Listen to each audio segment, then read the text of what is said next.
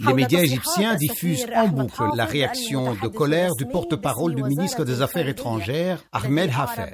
Ce dernier critique vivement la déclaration du Premier ministre éthiopien Abiy Ahmed sur la construction de 100 nouveaux barrages de petite et moyenne taille dans divers États de son pays au cours de l'année prochaine. L'Égypte estime que ce plan est signe de mauvaise intention de l'Éthiopie concernant le remplissage du grand barrage de la Renaissance qui a provoqué un casus belli avec l'Égypte et le Soudan.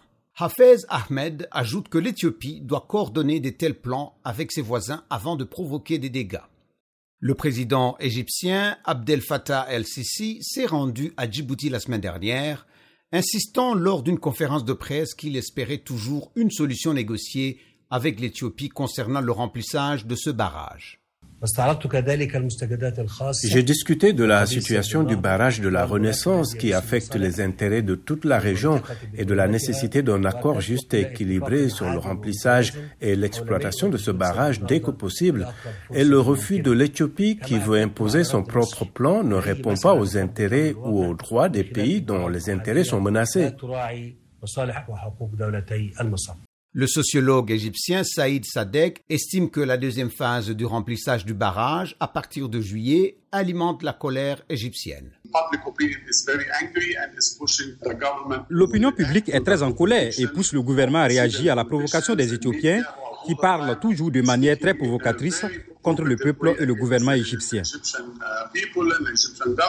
Les forces d'opposition égyptiennes, basées principalement à l'étranger, en rajoutent, elles appellent à des manifestations contre ce qu'elles qualifient de mauvaise gestion de la crise par le gouvernement. Les médiateurs comme l'Union européenne, les États-Unis et l'Union africaine n'ont pas encore réussi à trouver une solution à cette crise. Paul Sullivan, professeur à l'Université de la Défense nationale à Washington, estime que le grand barrage de la Renaissance avait déjà enflammé les relations, mais la construction des 100 autres barrages est maintenant perçue comme une nouvelle agression. Selon lui, l'Égypte va réagir. Et si l'Éthiopie veut la paix, elle donne des indications du contraire. L'armée égyptienne a mené récemment de manœuvres avec un certain nombre de pays de la région, dont le Soudan, pour montrer qu'elle est prête en cas de conflit ouvert. Et personne ne veut vraiment une guerre pour le partage des eaux du Nil.